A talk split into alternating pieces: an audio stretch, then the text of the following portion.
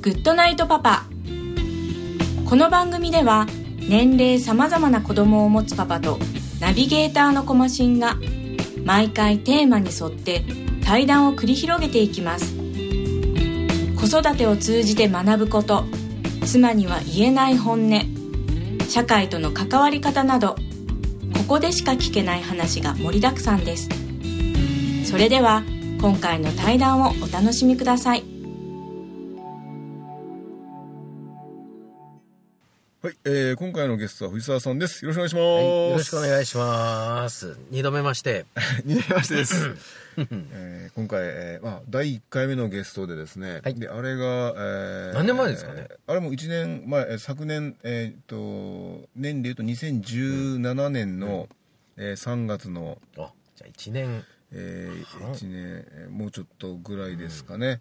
でで今は2018年ということで、はいで今年のもう、えーこの放送回は一はい応今年最後の回になると思うんですけども、早いですね。はい、早いですね。でもあれからも結構経ちまして、で、第1回目のゲストということで、はい。で、えー今はですね、えーちょっと車の中で、はい。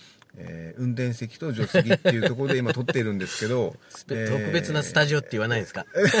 あそうそうですあスタジオ特別なスタジオですねでで当時はもう第,、まあ、第1回目のその、えー放送だったんですけど、はまだそういったあのどういったところで撮った方がうん音がいいかなっていうのがわからない状態でやってたんで、カラオケボックスででしたやったんでねすよね。はい。ジュース飲み放題でしたね。ですよね。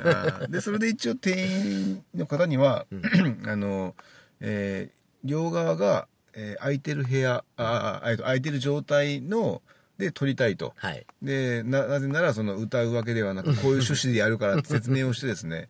で、両側が一応空いた状態で、えーやったつもりだったんですけど、なんかやっぱはいカラオケボックスで、なんかやっぱ低音がなんかドゥン、あドゥンーとかっていうのがですね、なんか入ってたんですけうど、やっぱなんかあるんですね、そういうのが。ああ、そうですよね。はいまあ、100%カットはできないでしょうそうね。ですね。なんでそういう、あなんですね。の、状態もありつつで、で、まあ、1年以上ですね、こうはいやってみて、はい。で、いろんな場所で撮ってみたりしたんですよね。はい。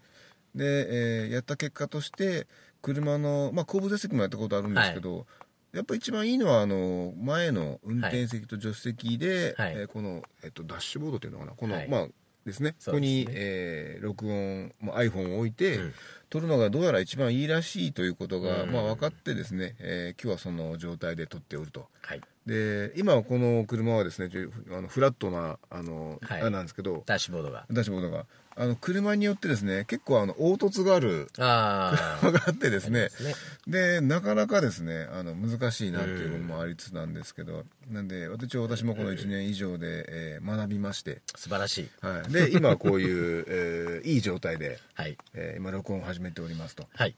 はい、で今日まあ何を話そうかなということで考えていたんですけども、その第1回目の前回の録音の時と比べて変わったことって言えばですね、はい。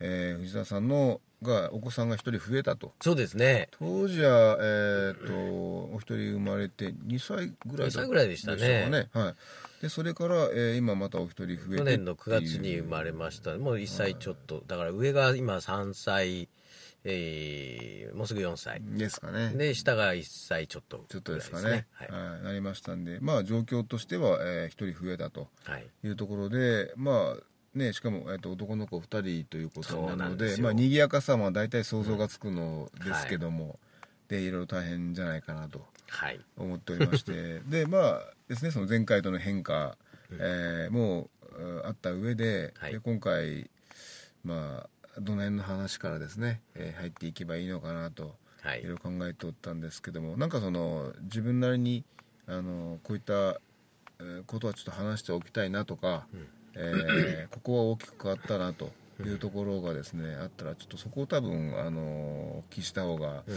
なんか話が発展していくのかなと、ね。ちょっと今ふと思ったのでなんかありました？まあそうですね。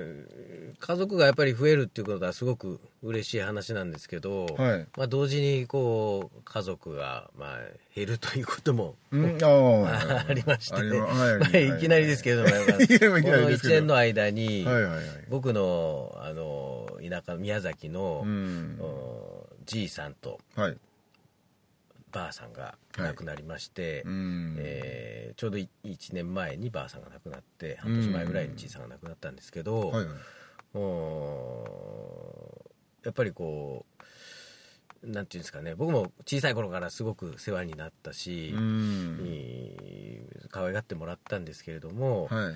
うーんまあもちろんこう病院にずっと長く入っててねこう少し覚悟させてもらう準備はみんな僕も含めてこうできたのあであそんなにこう急にというわけじゃなかったのでうんまあこうでもやっぱりその中でですね、こううん。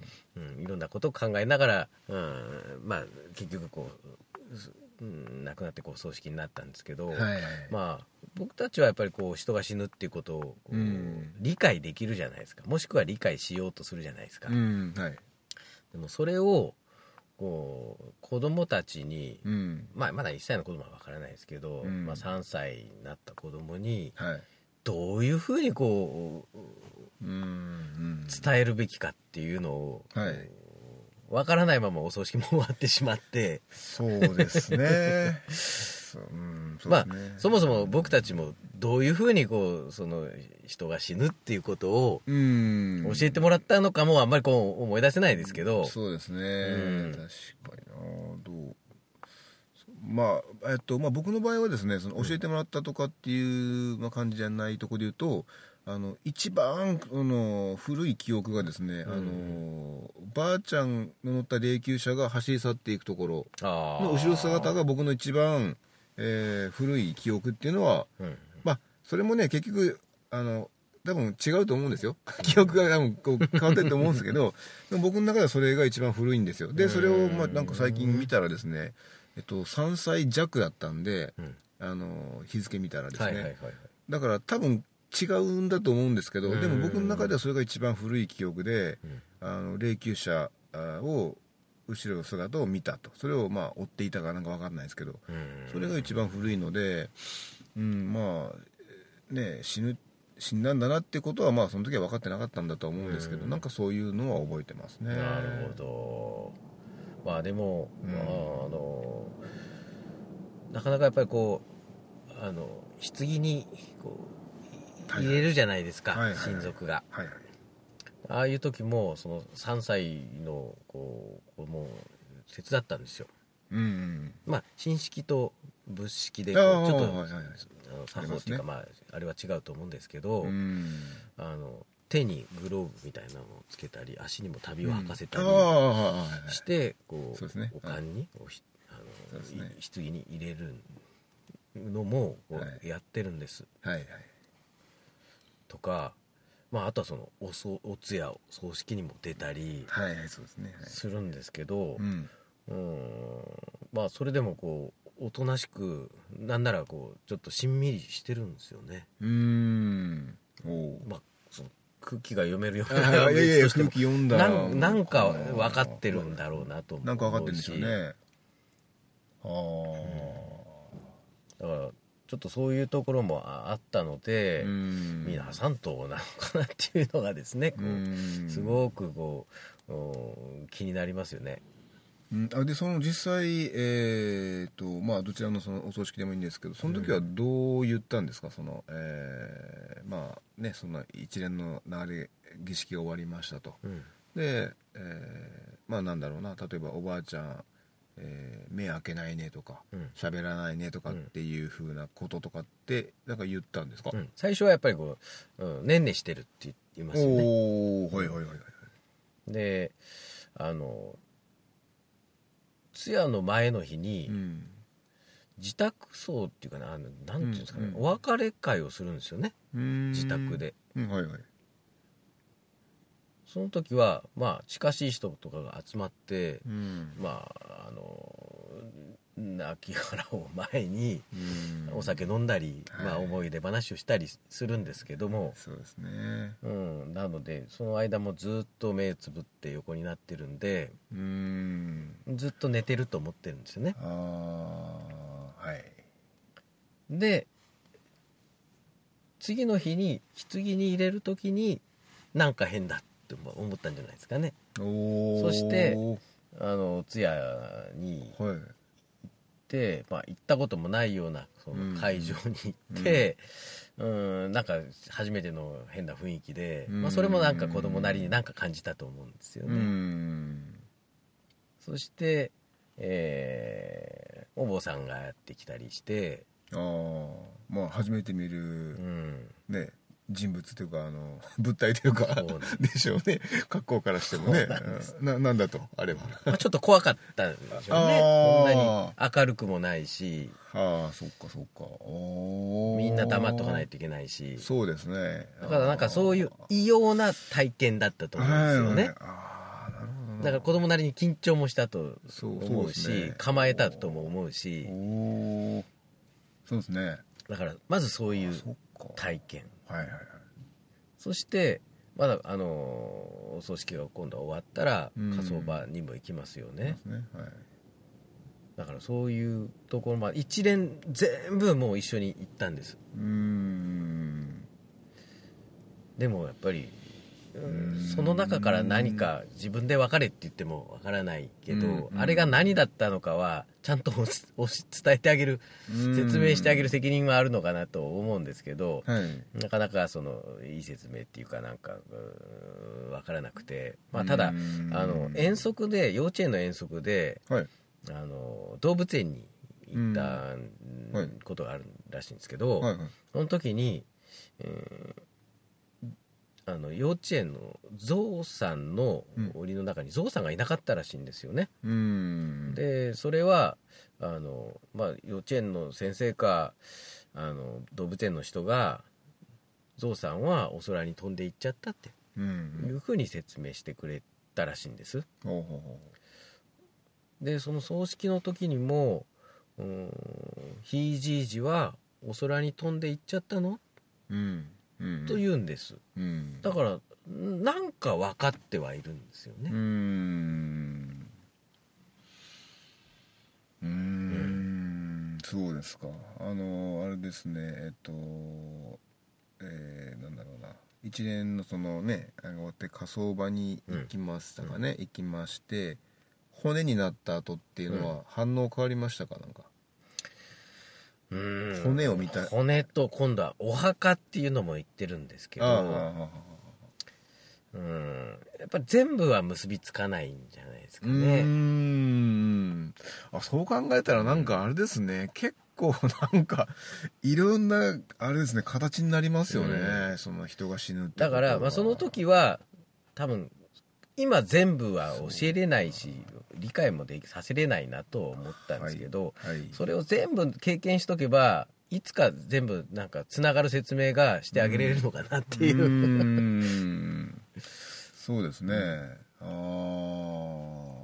そうだな。まあこれをなんかこう無理して早くねこうん。う理解させる必要もないのかなとも思うんですけどね。思うんですけど、まあでもあれですね。結構短時間でよほど結構ななんですか情報量っていうんですかね、うんがうん。のしかかってるのは間違いないので、あのちょっとまあ話ずれるかもしれないですけどその通夜葬式の翌日って寝てました？ずっと。寝てましたよ。疲れのあまりに、うん いやいやなんかそういう負荷だろうなと思って、うん。はい。もうなななんでしょうね。でさっき言ったそのお坊さんもあの言えばねその異星人じゃないですか。うん。どどどこの世界の人かみたいな感じだと思うし。お葬式の時は、はい、あの笛の人と太鼓の人も来るんです。おおよもう余計わかんない。よくわからないでしょ。わかんない。演奏が始まるんですよ。余計わかんないですね、何が何やらわかんないですね。おおすごいな。そうですか。いやうーん。でまあねそのさっきの話ですけど、まあ、教えこうだよって教える必要は別にまあ特別ね、うん。あえて教えることもないんでしょうけどやっぱそれはなんでしょうね。子供からしたらまあでもねさっき言ったみたいに飛んでいっちゃったとかうん。あーいうってことはもう何か分かってるんでしょうからね。そうですね。うーん。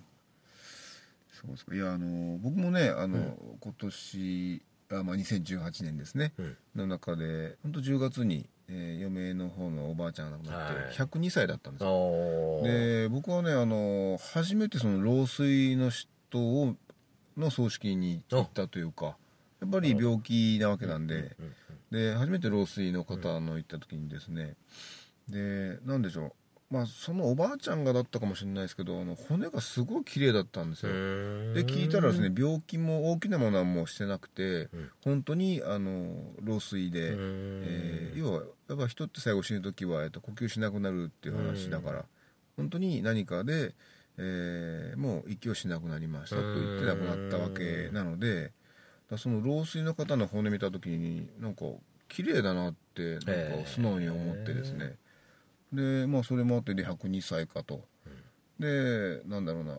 もうやっぱひ孫かな、はい。やっぱりいいるんですよ。たくさんいて、でそれ見た瞬間にああやっぱ人亡くなるってまあどういうことかいなと。でやっぱ老衰っていう亡くなり方は幸せなのかと。うんうん。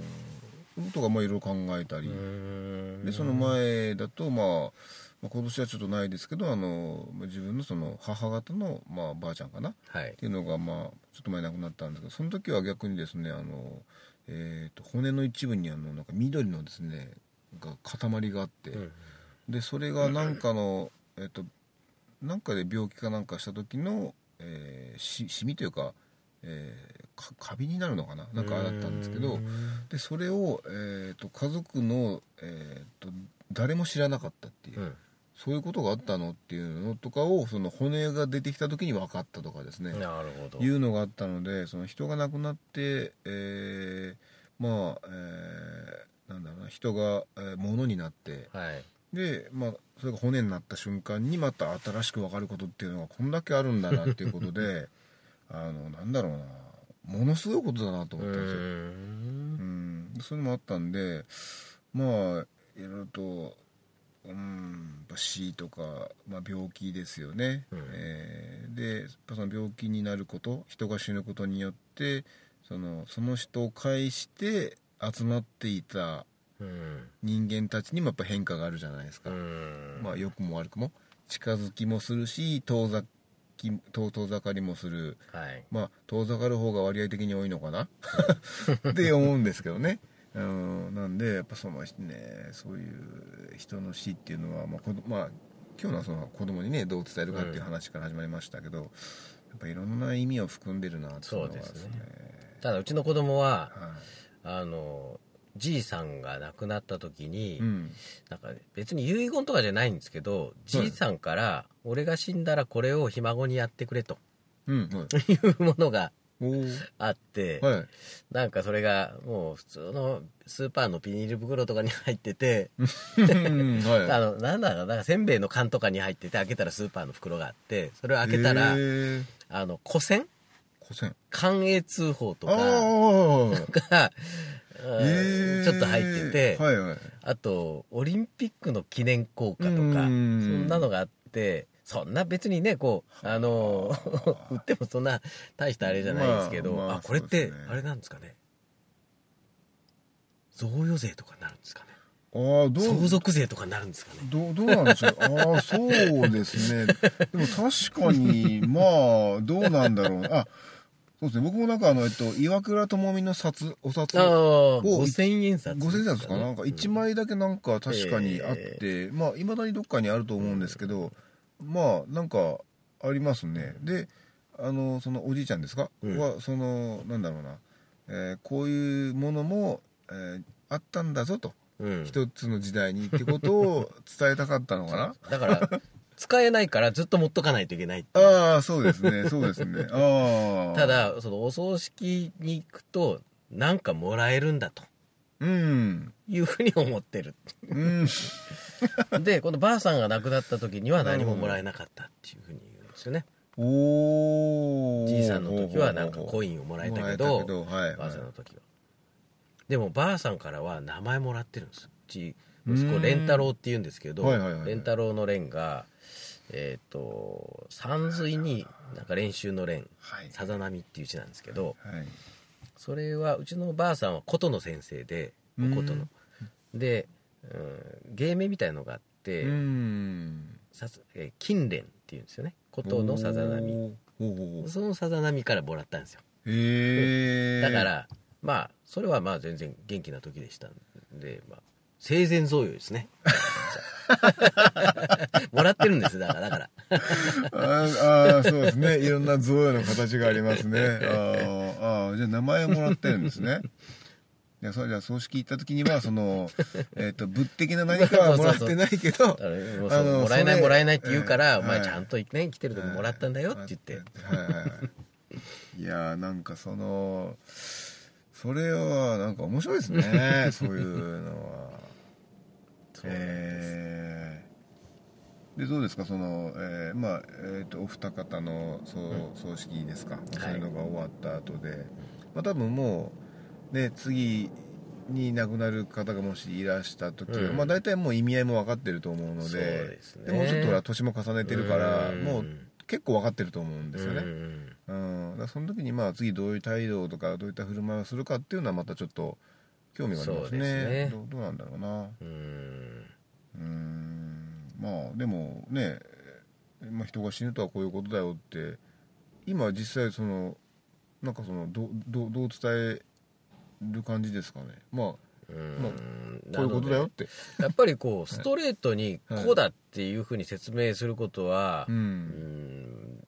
まあ今難しいなといううん。結論ではあるので、うん。やっぱりでも何かを通じてねこう少しずつこう理解はしていってほしいなとは思うんですけど、うん。まあそれがなんかドラマなのか映画なのかうん。漫画なのかうーんわからないけれども、はいはい。やっぱりこう簡単に教えれることじゃないのかなっていうふうにはやっぱり思いますし、うん。うん。段階みたいなのもあるのかもしれないしう、ん。うんだからまあねこう、まあ、さっきも言いましたように無理してこう急いで教えることでもないとは思うんですけどね。はいはいはい、うんそうですね。まあ死はねでそのほら死と、まあ、もう結構関連しますけどもでさっきちょっとあのえっと亡くなる前にもうほらあの準備もできるぐらいのその、えっとうん。まあ、病院通院、うん。入院ですか、うん。って形の期間があったと思うんですけどやっぱその病とかね、うん。あのがやっぱそこには必ず来るじゃないですか、はい。でどうですかねうちも両親がねもう70に、うん。今年70か71かなんですけどで父親に関してはもう今年の5月に実は死にかけてですね、あのでいくつか病気は持ってたんですけどね、あのそれじゃ全くないあの新規の病気でう、ん。あの死にかけたんですよね、あでそれもで聞いたらあのまあその手術はしたんですけど、はい。でなんかもう今までよくほっときましたねっていうぐらい、あの4つ5つの箇所の病気があって、もうどっから手つけていいかわからんって言われたらしいんですよ、うん。先生から、ああでそれを聞いた時になんでそこまでほっといたんかなっていうところの話にもなったんですけど、はい。その時に僕思ったのはやっぱそので自分も今年40になりまして、でまあ具体的にこれがっていうのはなかなか言いにくいですけどやっぱいくつか抱えてるわけですよね、あでさすがにまあその病っていうもんだったりとかあと、えー老いですね。はい。はい。でまあライトなところで言うと白髪とかですよね、はい、とかにまあいうところから考えた時にどうしてもねその病気に対して予防だったりとかですね。っていうことをまあ前よりか真剣に考えるようになっててでかつ今そのほら子供がやっぱりおりますから、うん。そのせめてこの子が、まあ、何歳ぐらいまでっていう、まあね、決めなくてもいいですけど、うん。状態まではちゃんといたいなと。いった時にやっぱり自分の健康だったりとかっていうのを考えるようになってですね。うん。うん。なんか今きあ健康的に気になってることで何かあります、まあ、ごあのご自身のじゃなくてもいいんですけど、なんかその付近の方でもそうですけど。いっぱい気になってますよ自分のことで、あ自分 あのなんかまあまああの言える範囲でいいんですけどね。そうですね。あの個人情個人情報なのかな分かんないですけど。いや僕もいろいろあるんですけど。僕はでもうん。あの40に今43なんですけど、はいはい。3年前40になったばっかりぐらいの時に、うんはうん急にお尻が痛くなって、いはい。えーとまあ、病院に行って、はい。あのまあ、お尻の病気だっていううん。ですね、あのはいはいはい。まあ、一文字のやつですよね。でねそれからですね。はいはい。40になってはい。はい初めてウォシュレットを使いました。おおほそれまでは、まあ、家にあったんですよ。はい。あの仕事場にもありますし、うん。もちろんこうなんか商業施設とか行ってもありますよね、うん。使ったことがなかったんですよ。えーとだから使い方もわからなかったです。それあれじゃないですか。あのどっかあの異教の外国人がやってきてなんでこれが出ると同じじゃないですかえーそれは何ですか？それ使わなかった理由はあのまあまあ別に使わなくてもいいんでしょうけど、うん。あのまあ別にな何も感じなかったということですかね？そうですね、まあ、うん自分で使わなくてもこう綺麗にしてるつもりだったので。ただやっぱりこうあの病院ではやっぱりできるだけちゃんと、ね使って性的あにーそうかそうか。保ってくださいというのとやっぱり使わないと痛かったんでへえこするじゃないですか。こすりますよね。はいはい、はい、使うとはい。こすらなくてもこうなんていうんですかね拭き取るだけでうん。抑えるだけで、こと足りるじゃないですか。足りますよね。はいはい。だからその衛生的にっていうのもあるし、うん。やっぱりそのお尻を痛めないっていうこともあるので、うん。まあ、使うようにしたんですけどう、ん。だからオシレット歴も早3年ですよ。教えてる歴ですね ああそうなんですね。あじゃあ逆にもう使わない時はないということですよね。そうですね。うんなるべく使います。なんならあのオシレット用は足さないけどとりあえずオシレットしとこうかなっていうのもありますよ。あります、ああそうなんですね、はい。そあお風呂に入るようなもんですよね。ああそうですね。だけお風呂入っとこうみたいな。ああそうですね。あだからそうがいをするような感覚ですよね。ああそうですね、あああのあんまりこうその別に下品な話しようとは思ってないんですけど、あの今のそのお尻の話でそうなんですけどね。あのなんだろうな。穴っていう穴があるじゃないですか、はいはい。それをやっぱきれいにするだけであの風邪の予防だったりとかあおのいうことにつながるなって僕思ったことがあって。じゃあ耳とか耳そうそうですね。み口とか。そうですね。耳口。で特にその、まあ、お尻もそうですよね。そこをきれいにするだけで結構なんかですねあの結なんか予防できる防げそうなうん。感じがするからあの穴はきれいにしとけってあの なんかね数年前からちょっと実際に思い出してだからそのウォシュレットじゃないですけどそのお風呂入ってでなんかそのシャワーでですねとりあえずあのお尻をパーッと洗って、で、まあ、耳もこう結構、これ時間経つとなんか油結構つきますよねね。耳って、うん。で洗ってで鼻もなんかこう、ふんふんとかってやって、やってで、まあ、目もちょっとこうすすり合いとかしてで穴っていう穴をやっぱ綺麗にするだけでなんかだいぶなんかあのすっきりするんですようん。ね気持ち的に。でなんかなんだろうな。あいいなと思って。だから もう穴をきれいにしとけばそのなんだろうな。体調も風邪もそうなんですけど、はい。なんか防げる気がしてきてですね。今の話聞いてて。で僕も実際、えー何年前だったかな、えー、56年前ですかね、うん。実際になんかあのお尻からですね、はい。なんか痛いぞと。はい。でなんかあるぞと。あそれは「こんにちは」してくるやつこんにちはしてくるやつでしたね。で痛いなと思って、うんで触り出してでこれはなんかまあそういうことらしいぞと。あの漢字一文字だぞと、うん。いうことでああなるほどと。で僕もそこからあのずっとじゃないんですけど、はいやっぱあれはあの時期的なものとかもあるらしくて、あとやっぱ精神的なものが大きいんですけど、ちょうどその出てきた時っていうのはあの本当に、えーとまあ、仕事関係なんですけど、あのなんだろうな本当にちょっとしんどくてですね、はい。しんどいっていうのはその仕事内容がしんどいとかじゃなくてその自分の力が及ばない範囲のトラブルを解決しなきゃいけなかったんですよね。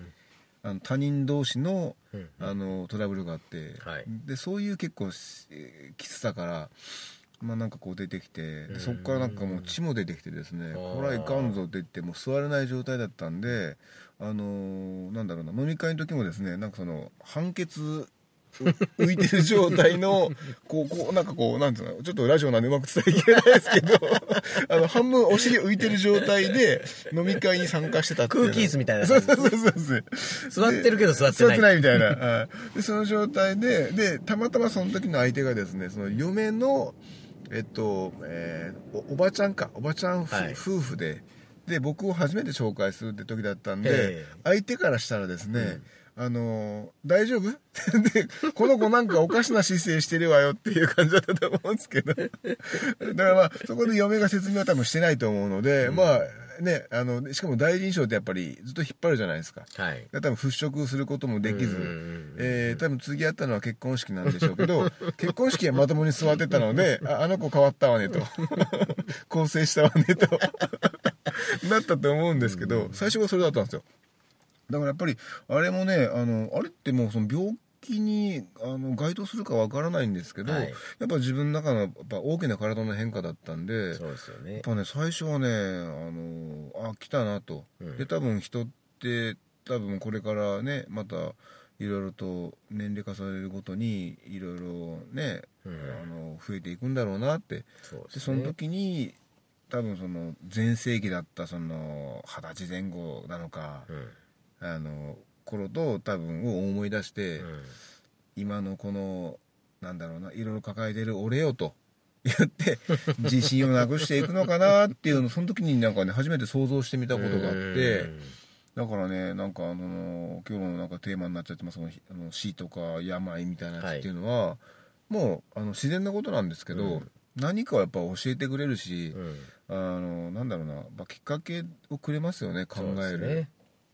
そうそうねすごく感じたのがあったんでだから今のそのね藤田さんの話っていうのはあのまさにね経験して、で結構僕それあの期間引っ張ったんですよね、うんでこれはいかんなっつって痛いぞと。でなんやったら本当に出血してるし、うんいかんいかんって言って。で治ったのも結局そのなんだな仕事の問題が解決したっていうのもあったんだと思うんですけど、うん。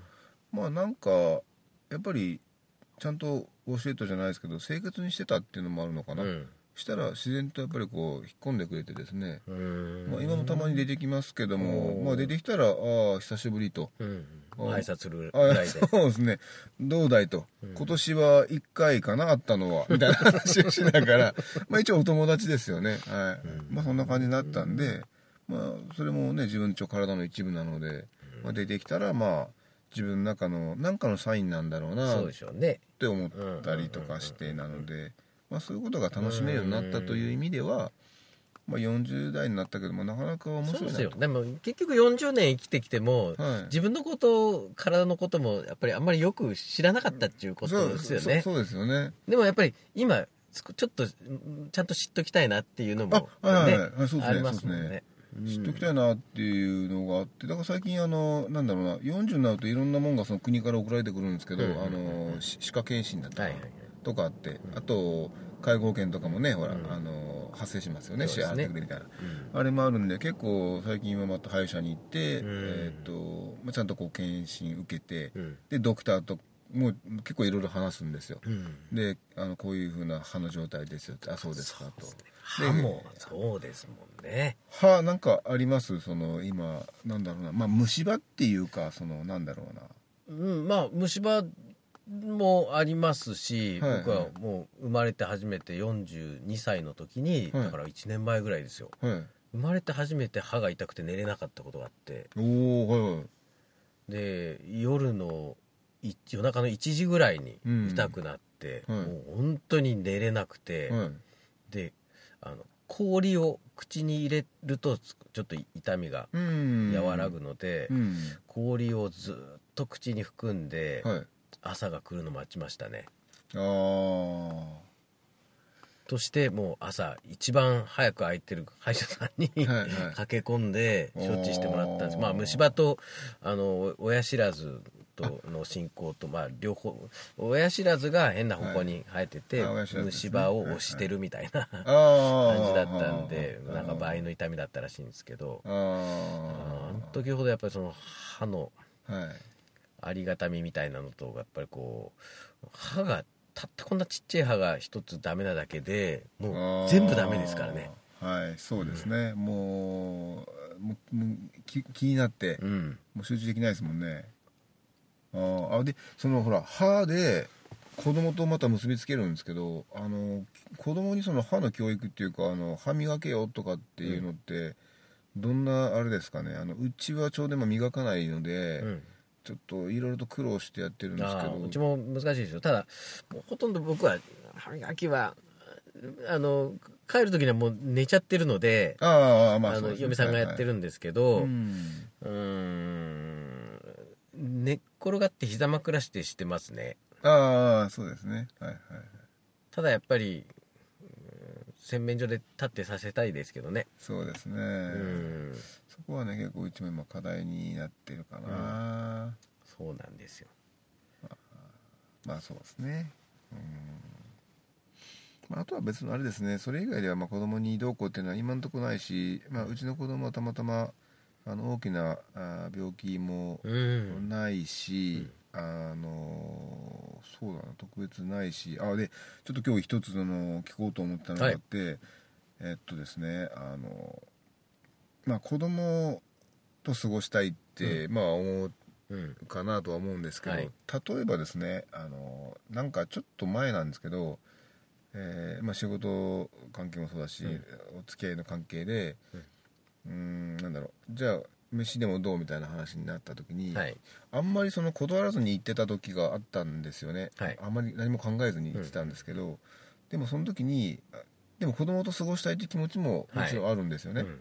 でちょっとまあ大げさな言い方かもしれないですけどうん。飯食い行こうっつってでうん。行くってことはあのこの瞬間において自分はこの人たちと過ごすこと以上にうん大事な何かがないんだなって思った瞬間があったんですよね、はい、でそれ一理あると思うんですよね、うん。でだってこの人たちと飯食い行く以上にうん。我が子にもちろん会いたいし好きだし、は会いたいって気持ちが勝ってたら行くわけないのに、行くっていうことはあの俺は今この瞬間においては、うん。この人たちと過ごすこと以上に大事な何かが存在してないのだと。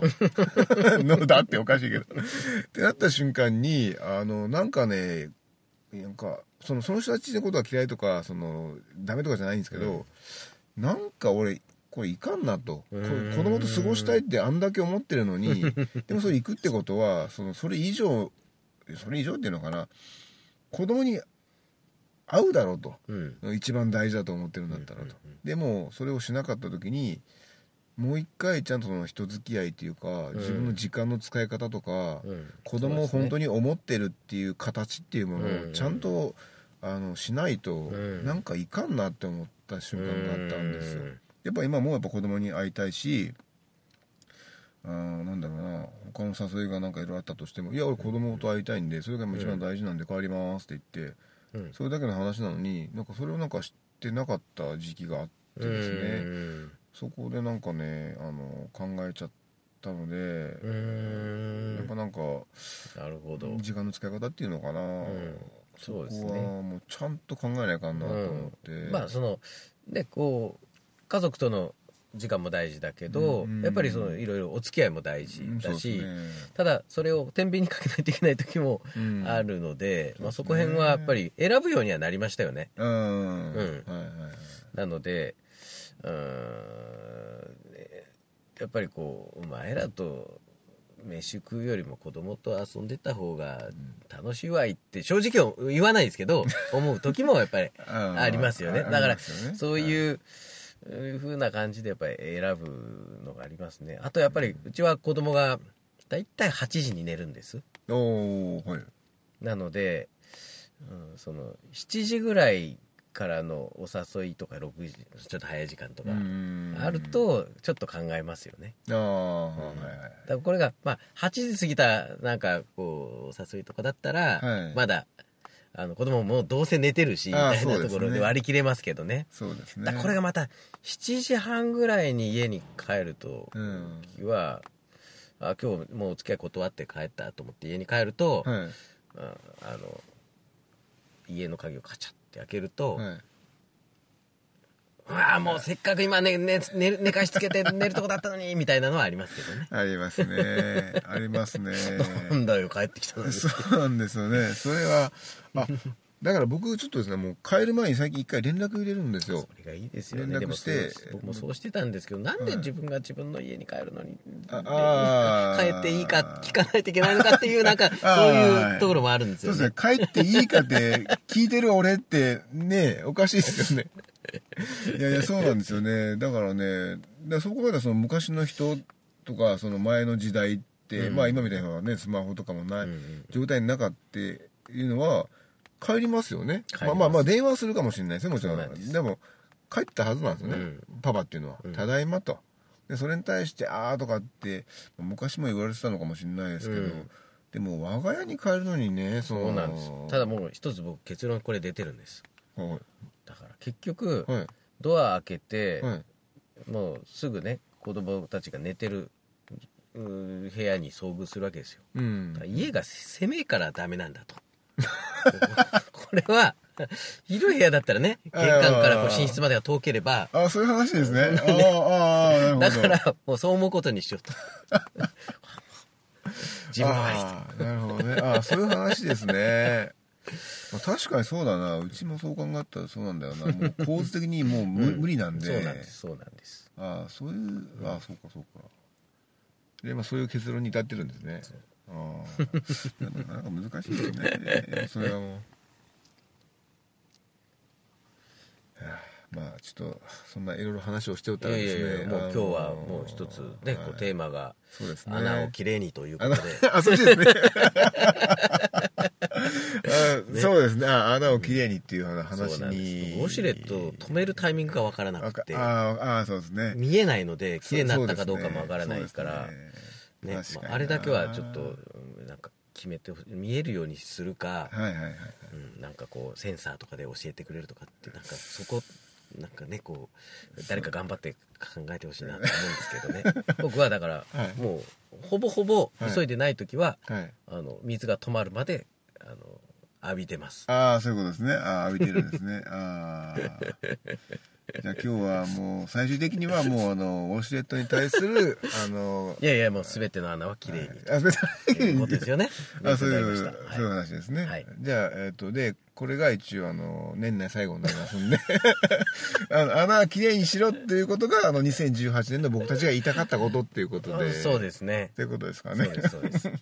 いやーすごくいい回になりました、はい。じゃあちょっとあのぼちぼちあのお時間になりましたんで、はえー今回この辺りで終わりたいと思います、はいありがとうございましたありがとうございました。